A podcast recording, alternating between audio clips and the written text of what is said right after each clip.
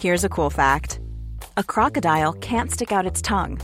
Another cool fact you can get short term health insurance for a month or just under a year in some states.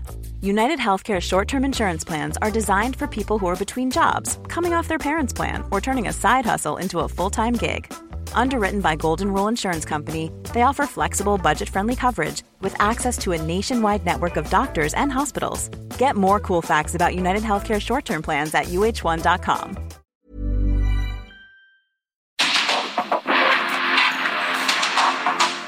El mundo actual no se entendería sin la economía, las finanzas y los negocios. Acompaña a Mario Maldonado, el columnista de negocios más joven y objetivo del periodismo financiero en su programa. Bitácora de negocios.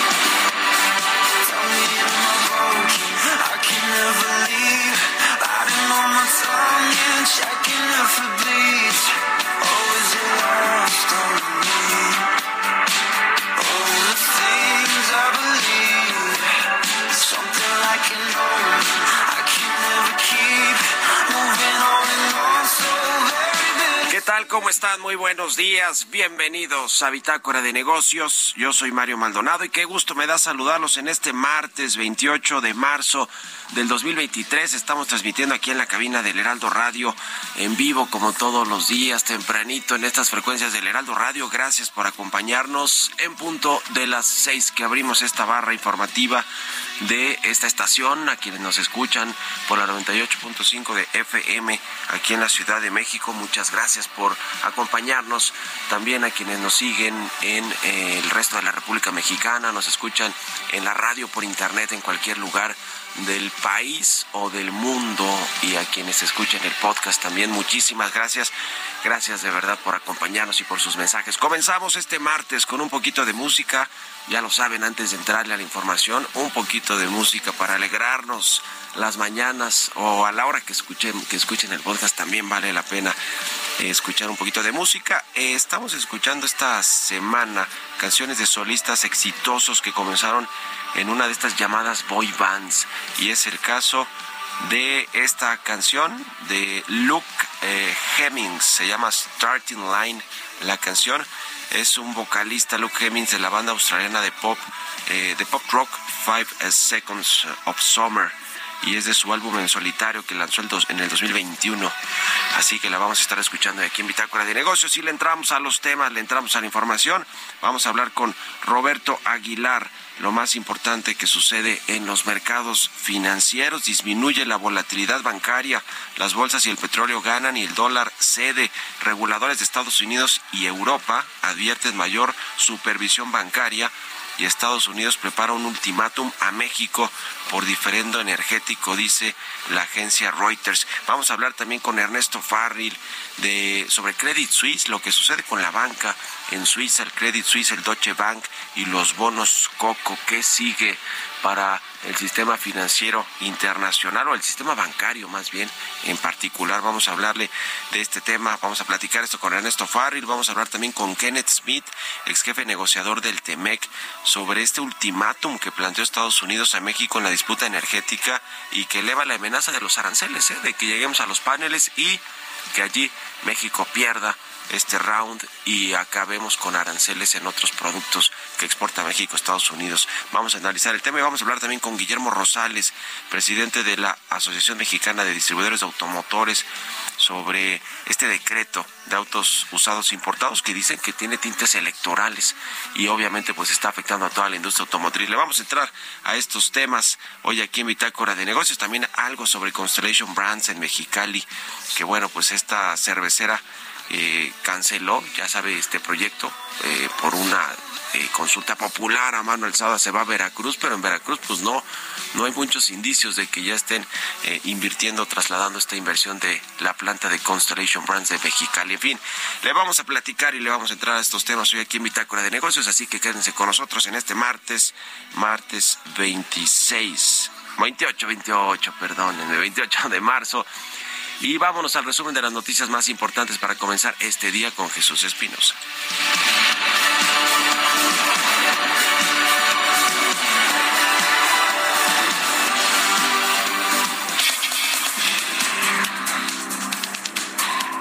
Este lunes el presidente Andrés Manuel López Obrador comentó que ante el freno del llamado Plan B electoral, cuenta con un plan C y que consiste en llamar a la población a no votar por el bloque conservador. Hay un plan C que no estén pensando que ya se terminó todo. Pues que no se vote por el bloque conservador para que siga la transformación. Ni un voto a los conservadores, sí a la transformación.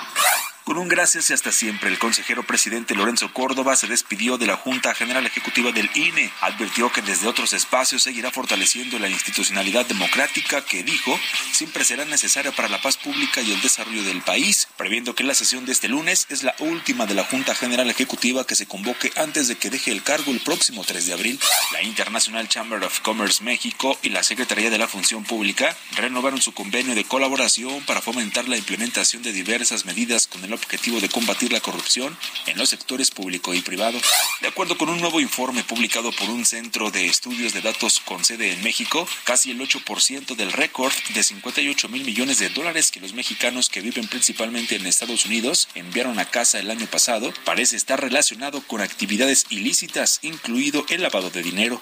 Daniel Baima fue nombrado presidente de la American Chamber México, quien consideró que los inversionistas cuentan con los mecanismos para cuidar sus negocios y llevar la integración de América del Norte al siguiente nivel de integración.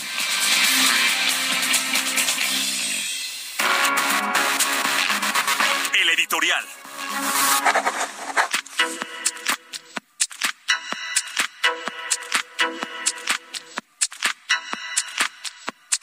Oiga, pues ya le decía, Estados Unidos el gobierno de Joe Biden planea enviar a México un ultimátum en las próximas semanas para romper con este estancamiento en la disputa comercial que hay con nuestro país en el sector energético, mientras eh, pues hay más eh, congresistas y legisladores de los dos partidos, eh, de los republicanos y los demócratas, que piden a Estados Unidos que endurezca su posición, su postura con respecto a las violaciones que ellos consideran se han hecho al TEMEC en este asunto del tema energético, que pues en pocas palabras lo que dice Estados Unidos y Canadá, pero sobre todo Estados Unidos, es que están discriminando a sus empresas y que eh, con el, eh, pues la política energética de México en el sector eléctrico y de hidrocarburos, pues están eh, prefiriendo a la CFE y a Pemex en temas de despacho de energía, eh, tanto en el sector eléctrico como en el sector de petróleo y gas, y esto va en detrimento de los contratos que ya se firmaron con las empresas extranjeras. Y, eh, y bueno, pues hay efectivamente una política energética nacionalista que le da privilegio a Pemex y a SAP y no está mal necesariamente, pero sí está mal. Lo que sí está mal es que vaya en contra del Estado de Derecho, es decir, de los contratos que ya se tenían firmados y acordados con empresas extranjeras que vinieron a poner aquí inversiones y que entonces pues no se están respetando. Y este es solo uno de los varios temas que tiene abiertos México con Estados Unidos. No solo vamos a dejar los temas de seguridad migratorios y, los eh, asuntos incluso laborales, pero los temas eminentemente económicos de relación comercial en el marco del TEMEC, pues está este asunto del maíz transgénico, del glifosato, están asuntos de sindicatos, de temas laborales y por supuesto este del sector energético que mire, si México pierde, se van a los paneles de controversia, si los pierde, vienen aranceles en algunos productos que México exporta, los que generan más eh, rendimiento y negocio para exportadores mexicanos, pero imagínense que además pierda, si se van a los paneles de controversias, los del maíz transgénico. Pues quién sabe qué va a pasar con esa relación comercial. ¿Ustedes qué opinan? Escríbanme en Twitter, arroba Mario Mal, y en la cuenta arroba Heraldo de México. Economía y mercados. Roberto Aguilar ya está aquí en la cabina del Heraldo Radio. Mi querido Robert, ¿cómo te va? Buenos días. ¿Qué tal, Mario? Me da mucho gusto saludarte a ti y a todos nuestros amigos. Fíjate que cambió el ánimo. Las bolsas mundiales subían, el dólar cedía, ya que un acuerdo respaldado por el regulador estadounidense para que el Fair Citizens eh, compre el Silicon Valley Bank, por cierto, ayer las acciones de este banco, que ha fincado su crecimiento justamente con la compra de instituciones pues que no les ha ido muy bien, subieron más de 50%. Y bueno, pues al final del día esto ha calmado un poco el temor de los problemas del sector. Los principales reguladores bancarios de Estados Unidos tenían previsto comunicar al Congreso que el sistema financiero en general se mantiene en una base sólida tras, la, tras las quiebras bancarias recientes, pero que van a revisar exhaustivamente sus normas en un intento para evitar futuros colapsos. Las preocupaciones, sin embargo, no han desaparecido del todo, ya que el gobernador de la Reserva Federal justamente Philip Jefferson dijo que la tensión entre los bancos pequeños podría afectar en mayor medida a las pequeñas empresas, bueno, con la escasez de crédito, además de las preocupaciones por el posible contagio causado por los problemas bancarios de los mercados desarrollados. Los mercados también se han visto alterados por cambios bruscos en las expectativas sobre lo que los bancos centrales de Estados Unidos y Europa podrían hacer en los en las siguientes semanas. El regulador bancario de Estados Unidos está investigando posibles conductas indebidas por parte de ejecutivos y otras personas involucradas en las quiebras de Silicon Valley Bank y el de Signature Bank el presidente de la Corporación Federal de Seguro de Depósitos dijo que en un testimonio para el Congreso que la agencia abrió investigaciones sobre directores, funcionarios, proveedores de servicios profesionales y otras partes de bancos afiliadas a instituciones por las pérdidas que le causaron a los prestamistas y por su mala conducta en la gestión. También te comento que los ministros de Energía de los países de la Unión Europea eh, dieron justamente hoy el visto bueno definitivo una ley que pondrá fin a las ventas de autos nuevos que emitan CO2 en la Unión Europea en el año 2035, que está más o menos en línea con lo que está buscando el mundo para ese 2030, pues que ya no se fabrican y venden justamente autos convencionales. También te comento que el, el gobierno del presidente Joe Biden planea enviar a México un ultimátum en, los próximas, en las próximas semanas en busca de romper el estancamiento en una disputa comercial energética Y bueno, como comentabas en tu editorial, pues efectivamente hay mucha tensión. Yo creo que era inimaginable pensar que las relaciones están bien con tantos asuntos pendientes entre ambos países. También ayer se dio a conocer una encuesta, un sondeo de Reuters, donde, bueno, pues también confirma o anticipa justamente que el Banco de México este jueves va a subir un cuarto de punto justamente la tasa de interés de referencia y con esto, fíjate Mario, estamos llegando a 11.25, pero sería la decimoquinta eh, alza consecutiva desde que inició justamente su ciclo de endurecimiento monetario en junio de 2021. También la noticia es que Grupo Aeroméxico va a regresar a los mercados bursátiles, pero no a los de México. Ayer se dijo que está buscando pues cotizar en la Bolsa de Valores de Nueva York o también en el Nasdaq. Así es que bueno, pues sí regresa a Aeroméxico, pero no precisamente al mercado local. También el tipo de cambio, Mario, en respuesta a lo que está sucediendo en el mundo, está cotizando en estos momentos en 18.29. Con esto tenemos una apreciación en el año ya se recuperó, estamos en niveles de 6%, y fíjate que un poquito antes tocó el 18-28, así es que, bueno, regresa un poco la calma justamente al tipo de cambio. Pues así las cosas, mi querido Robert. Oye, una información interesante que publicó el SEO.com en su, en su columna de información confidencial que tiene que ver con Tesla y esta inversión que se anunció en Monterrey, bueno, en Nuevo León, cerca de Monterrey, en el municipio de Santa Catarina, y que Elon Musk pues estaría buscando, perdón, el gobernador desde Nuevo León, Samuel García, estaría buscando invertir en acciones de Tesla, así, tal cual. Sí, fíjate que es interesante porque creo que se llegó a sus finanzas personales el tema de la efusividad de la llegada de Tesla. Ahora hay que hay que pues que entender que justamente una persona eh, con estas características que tiene una mayor vigilancia sobre lo que realiza en términos de operaciones financieras y bancarias, pues está limitado. Al final del día tendría que eh, tarda un poco este proceso. No es que esté limitado al 100% de comprar acciones e invertir, sino que más bien la procedencia de ese recurso que creo que es lo que vigila justamente la autoridad en México. Persona políticamente expuesta, Samuel García, que pues además caería, caería en un conflicto de interés, ¿no? Toda vez que ya llevó esa inversión a Nuevo León. En fin, interesante de todos modos este intento de comprar acciones por parte de Samuel García. Gracias, Roberto Aguilar, y nos vemos a ratito en la televisión. Al contrario, Mario, muy buenos días. Sigan a Roberto Aguilar en Twitter, Roberto AH621. Vamos a otra cosa. Radar económico. Y como todos los martes, ya está con nosotros Ernesto Farril, con lo más importante también de lo que sucede en el sector financiero y en Suiza con los bancos. ¿Cómo estás, Ernesto? Buenos días, adelante. ¿Qué tal? Muy buenos días, Mario. Bueno, pues el viernes pasado, eh, a media jornada en Europa, caían 15% las acciones del Deutsche Bank. El tsunami financiero se fue ahora hacia los bancos de la zona euro una semana antes se había ido sobre la banca suiza, Credit Suisse. ¿Qué es lo que pasó con el Deutsche Bank? Bueno, pues resulta que el Deutsche Bank, para dar una señal de fortaleza, se le ocurrió anunciar que iba a amortizar 1.500 millones de euros en unos bonos que había emitido con una característica que es T2, Tier 2. Son distintos a los bonos AT1 que tenía Credit Suisse emitidos y que cuando se eh, acordó la fusión forzada para rescatar a Credit Suisse por parte de UBS, la autoridad suiza también eh, determinó que esos bonos de Credit Suisse AT1 pues iban a valer, a valer cero y se perdieron ahí 17 mil millones de francos suizos o de eh, digamos, básicamente porque la estructura que tienen esos bonos AT1 que les llaman COCOS, son bonos convertibles contingentes, lo permiten. Pero pues resulta que hay muchísimos bancos que han emitido estos AT1.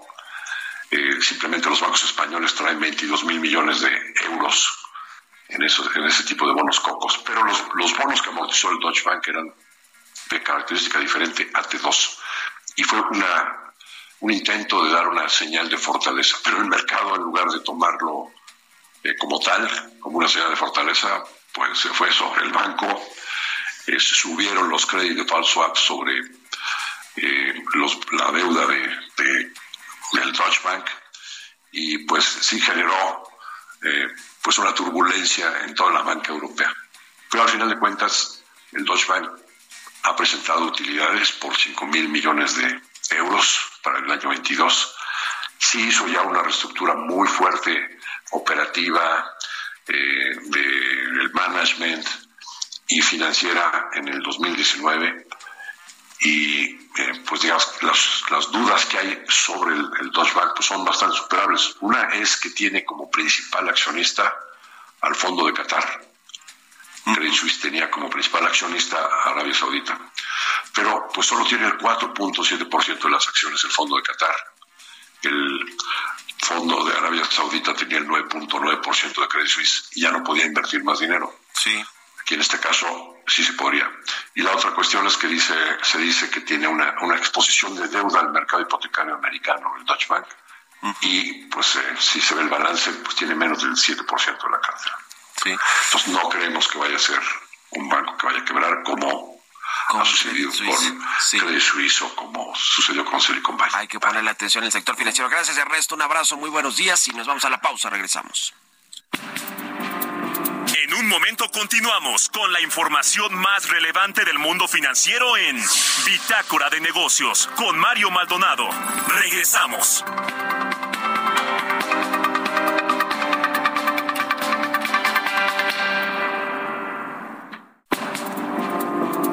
Estamos de vuelta en Bitácora de Negocios con Mario Maldonado.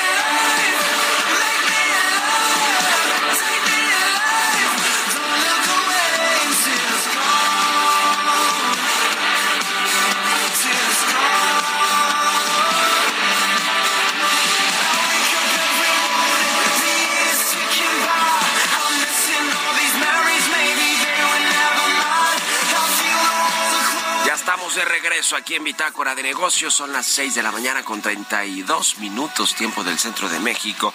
Y regresamos escuchando un poquito de música antes de entrarle a la información en esta segunda mitad del programa. Estamos escuchando esta semana canciones de solistas exitosos que comenzaron originalmente en una de estas llamadas boy bands. Y es el caso de este cantante, eh, Luke Hemmings. Esta canción se llama Starting Line y es el vocalista principal de la banda australiana de pop rock Five Seconds of Summer. Y esta canción es de su álbum en solitario lanzado en el 2021. I'm Sandra, and I'm just the professional your small business was looking for. But you didn't hire me because you didn't use LinkedIn jobs. LinkedIn has professionals you can't find anywhere else, including those who aren't actively looking for a new job but might be open to the perfect role, like me. In a given month, over 70% of LinkedIn users don't visit other leading job sites. So if you're not looking on LinkedIn, you'll miss out on great candidates like Sandra. Start hiring professionals like a professional. Post your free job on linkedin.com/people today. Hemmings se llama Starline. Con esto nos vamos al segundo resumen de noticias aquí en Bitácora de Negocios.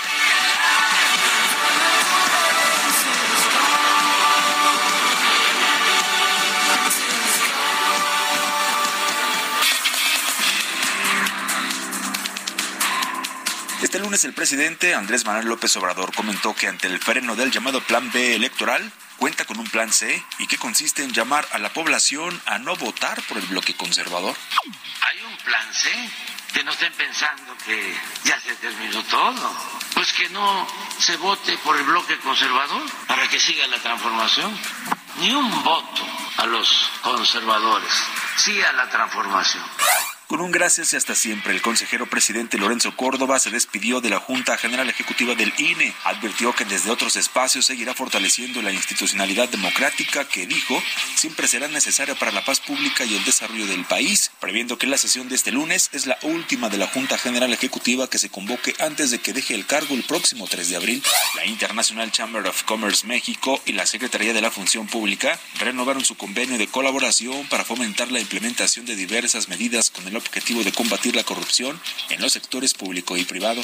De acuerdo con un nuevo informe publicado por un centro de estudios de datos con sede en México, casi el 8% del récord de 58 mil millones de dólares que los mexicanos que viven principalmente en Estados Unidos enviaron a casa el año pasado parece estar relacionado con actividades ilícitas, incluido el lavado de dinero. Daniel Baima fue nombrado presidente del American Chamber México, quien consideró que los inversionistas cuentan con los mecanismos para cuidar sus negocios y llevar la integración de América del Norte al siguiente nivel de integración. Entrevista.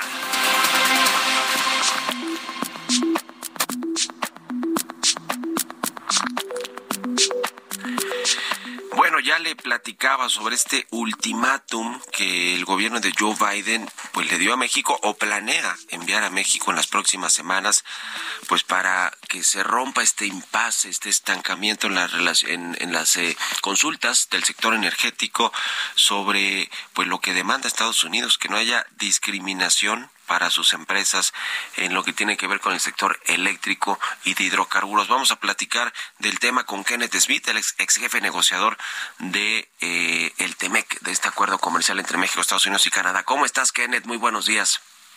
Muy buenos días, Mario. Qué gusto estar contigo. Igualmente, muchas gracias, como siempre, por estos minutos para el Heraldo Radio aquí en Bitácora de Negocios. Oye, ¿cómo ves este asunto? Porque efectivamente pasaron los tiempos formales de las consultas eh, que, que, bueno, pidió Estados Unidos en este tema energético y después como que se quedó todo en un impasse. No sabíamos si estaba avanzando o no la negociación o las pláticas para no llevar eh, pues la, las diferencias en el sector energético a los paneles de controversia y pues ahora nos enteramos que ya Estados Unidos eh, endureció su postura y está por mandar un ultimátum a México para que o se resuelve por la buena o se van a los paneles de controversias. ¿Cómo ves el tema, Kenneth?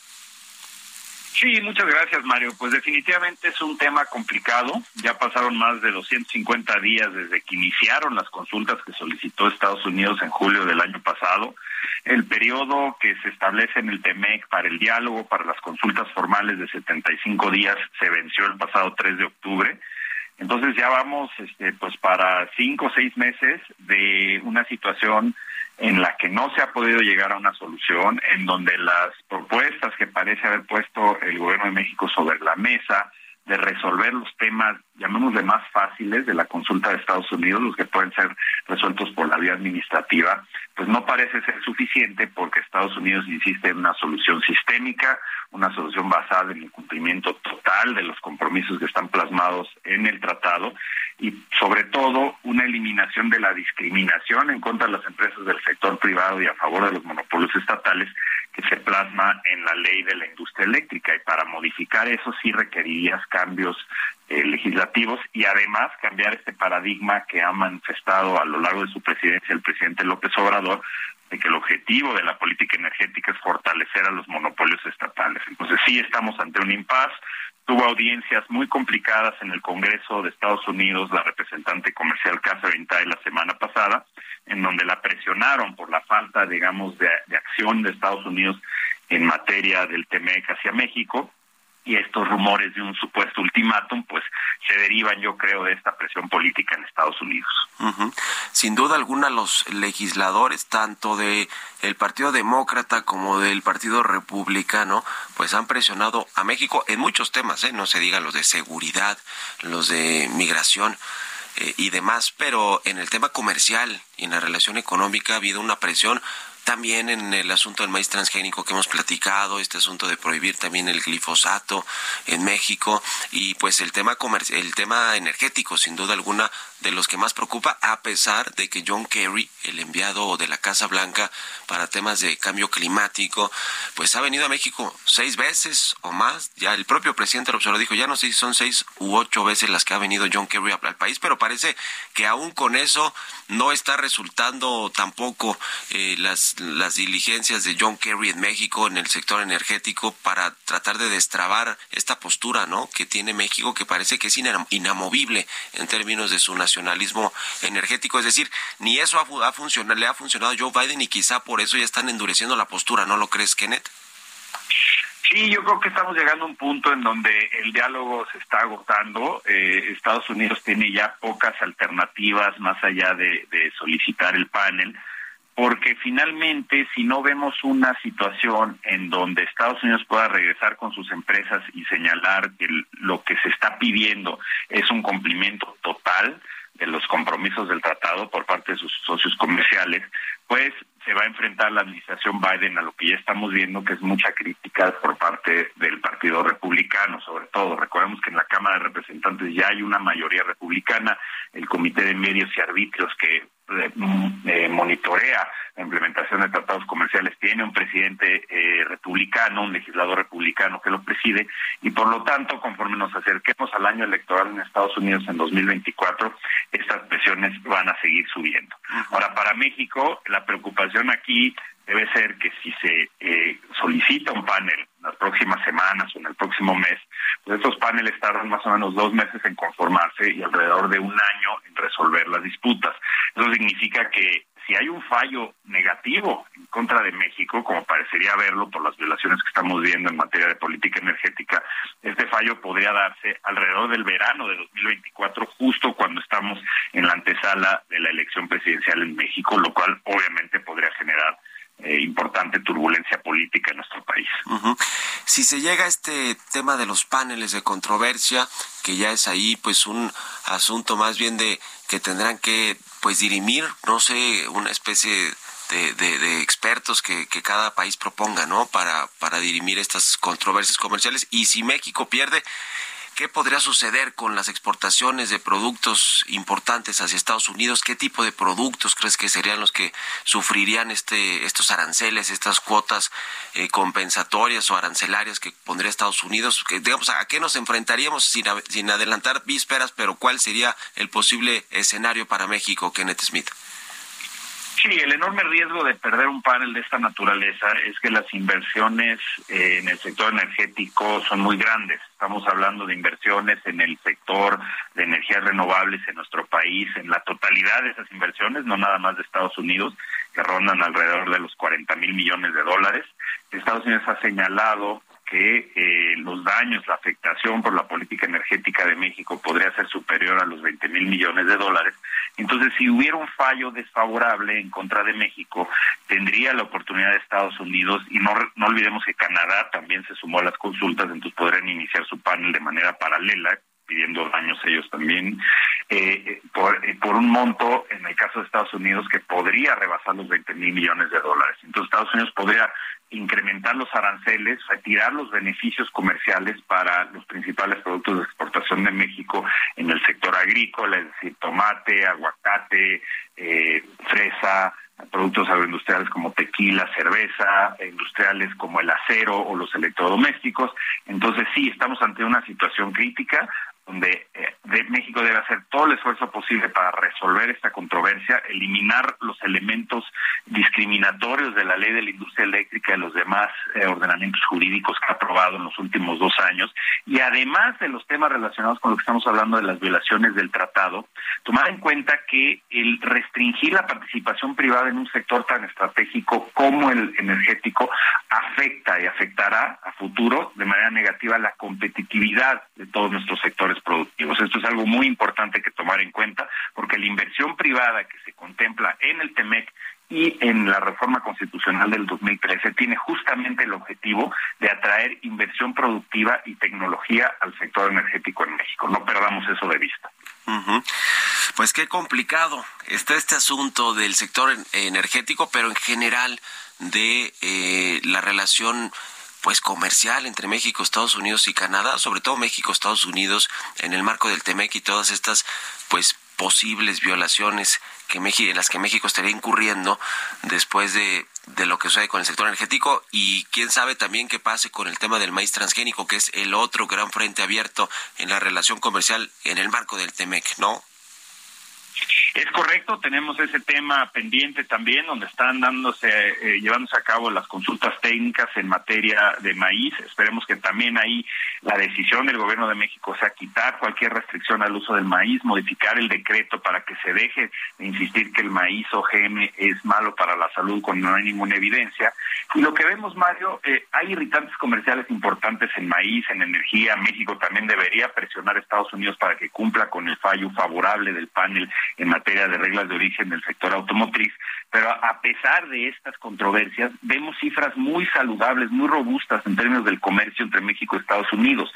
Vamos a rebasar los 800 mil millones de dólares de comercio este año. Está llegando inversión eh, en extranjera directa importante a México, más de 35 mil millones de dólares, pero hay un costo de oportunidad de no resolver las controversias y sobre todo de no implementar correctamente el tratado. Y esto aplica para México, Canadá y Estados Unidos. Entonces tenemos mucho potencial de seguir creciendo la relación comercial y económica con Estados Unidos y aprovechar al máximo este fenómeno que es una realidad, que es el nearshoring.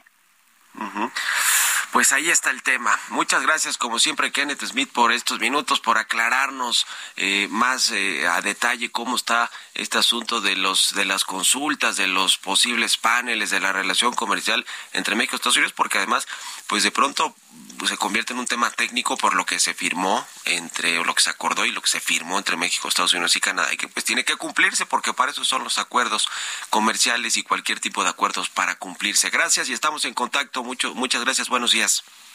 Muchísimas gracias, Mario. Estoy a tus órdenes. Que estés muy bien. Es Kenneth Smith, experto en todos estos temas comerciales y fue el ex jefe negociador también precisamente de este tratado comercial entre México, Estados Unidos y Canadá, el TEMEX. 6 con 45 minutos. Vamos a otra cosa. Historias empresariales.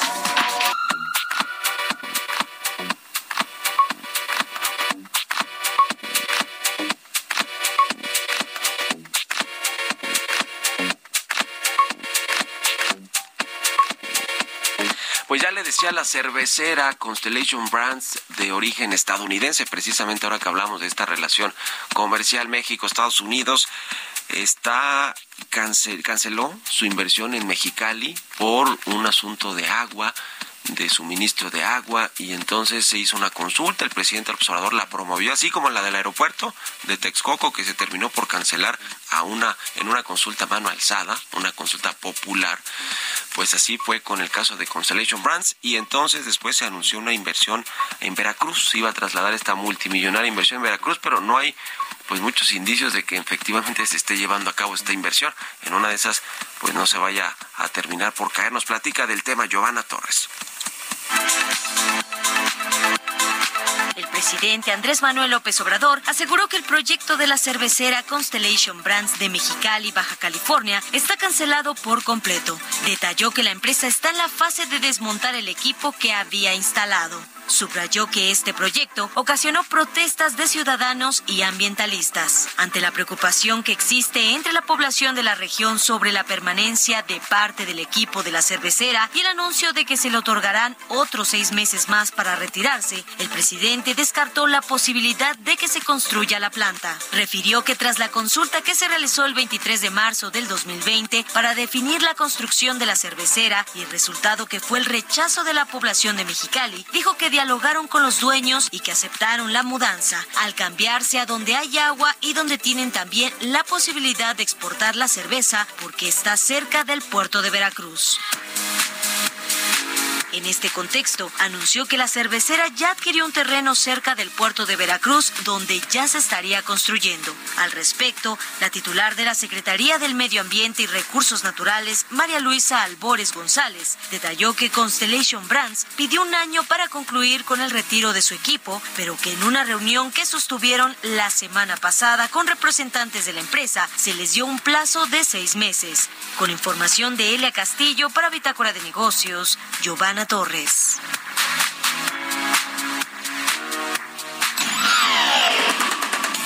Mario Maldonado en Bitácora de Negocios.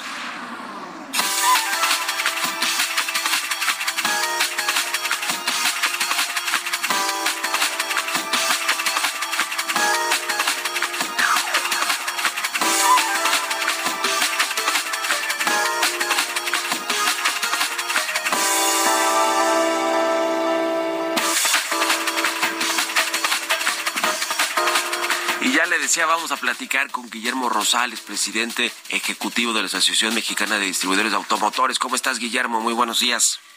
Muy buenos días, Mario. Gusto en saludarte y muchas gracias por la oportunidad de estar en Bitácora de Negocios. Igualmente, gracias a ti, como siempre, por estos minutos. Hoy hemos platicado ya en otras ocasiones sobre este decreto para legalizar los llamados autos chocolate que pues funciona ya muchos estados de la República Mexicana, sobre todo los estados de Morena, y ustedes que gobiernan Morena y ustedes también pues han dicho eh, que esto han estimado el golpe que significa esto para la industria automotriz, para la venta de autos nuevos en México, y además ahora hasta un tinte electoral pudiera estar detrás. Cuéntanos por favor cómo va este tema. Gracias, Mario. En efecto, la regularización del contrabando automotriz se da a través de un decreto autorizado por el presidente de la República, Andrés Manuel López Obrador, que se publicó el 19 de enero del año pasado 2022 y que inicialmente estaba contemplado para que tuviera vigencia hasta el 20 de julio.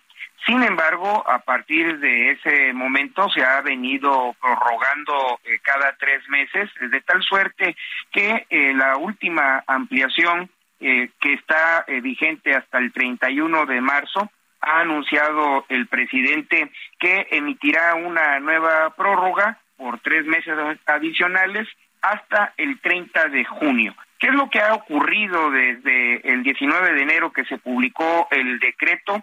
Bueno, con datos de la Secretaría de Seguridad y Protección Ciudadana, hasta el 21 de marzo se han regularizado un millón trescientos diecinueve mil cuatrocientos treinta y ocho vehículos.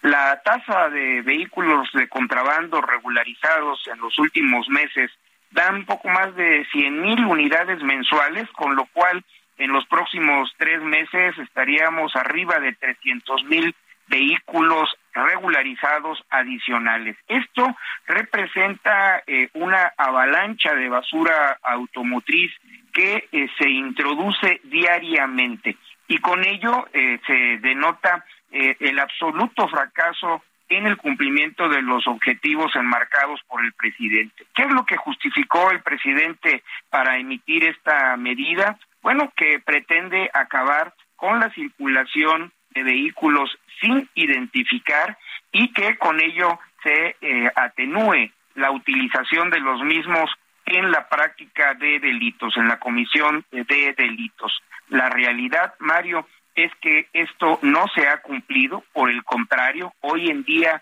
se encuentran presentes circulando más vehículos ilegales y en mayor eh, cobertura, extensión territorial que los que había antes de que el presidente autorizara la regularización. ¿Cómo se puede explicar esto? Bueno, pues lo, es muy sencillo. Lo que ha ocurrido es que el decreto ha sido la bandera de entrada de eh, cientos de miles de vehículos diariamente están ingresando por los puntos de frontera eh, ante la eh, autorización tácita de las autoridades aduaneras estos vehículos de contrabando se están eh, comercializando de manera abierta en las ciudades fronterizas y desde ahí se trasladan hacia el interior del país para continuar la cadena de ilícitos. Todo esto ocurriendo ante la vista de autoridades federales, estatales, municipales, la Guardia Nacional, propiciando con esta disposición pues una fuente de corrupción enorme. ¿Y quién está manejando estos hilos, eh, Mario? Eh, hablando de más de un millón trescientos mil vehículos regularizados, la, los grupos eh, criminales, la, la, mafia que controla cada una de los puntos de frontera y las rutas hacia el interior, son quienes están resultando los principales beneficiarios de esta medida que el presidente ha decidido extender tres meses más y que nosotros tenemos fundado temor de que en realidad sea una disposición que cuando menos permanezca durante la vigencia del gobierno del presidente López Obrador hasta el 30 de septiembre del próximo año. En un minutito, y veo, Guillermo, ¿cuál ha sido el impacto económico para las armadoras, para toda la industria de eh, pues, que ha tenido como resultado esta legalización o regularización de los autos chocolate en México? Bueno, esto que ha sido el, número de vehículos regularizados y que excede en más de 100 mil unidades los vehículos nuevos vendidos en el mismo periodo, estará generando un retardo en la renovación eh, vehicular. Ya se está viendo una disminución cercana al 20% en las ventas de vehículos usados en los establecimientos formales eh, principalmente en el norte del país y las ciudades de frontera, y en un eh, mercado que apenas empieza a repuntar, como hemos dado cuenta en tu programa, eh, con la recuperación de la producción a nivel global, pues nos está generando un freno importante para podernos mover más rápido hacia esta recuperación después de tres años de pandemia, Mario. Pues qué cosa, qué situación y vamos a estar al pendiente y en comunicación si nos permites. Te agradezco mucho Guillermo Rosales, presidente ejecutivo de AMDA por estos minutos y buenos días. El agradecido soy yo, Mario. Muy buenos días. Que estés muy bien. Hasta luego. Con esto nos despedimos. Gracias a todos ustedes por habernos acompañado este martes aquí en Bitácora de Negocios. Se quedan en estas frecuencias del Heraldo Radio con Sergio Sarmiento y Lupita Juárez. Nosotros nos vamos a la televisión, al canal 8 de la televisión abierta, a las noticias de la mañana y nos escuchamos aquí mañana tempranito a las 6. Muy buenos días.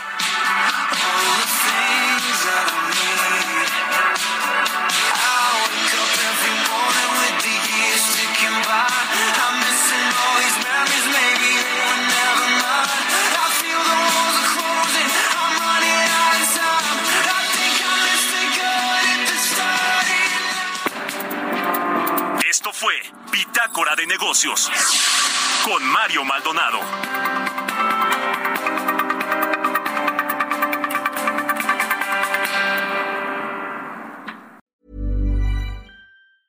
Hey, it's Paige DeSorbo from Giggly Squad. High quality fashion without the price tag. Say hello to Quince.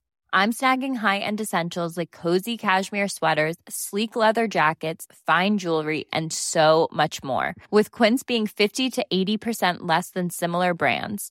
And they partner with factories that prioritize safe, ethical, and responsible manufacturing. I love that. Luxury quality within reach. Go to quince.com slash style to get free shipping and 365 day returns on your next order. Quince.com slash style.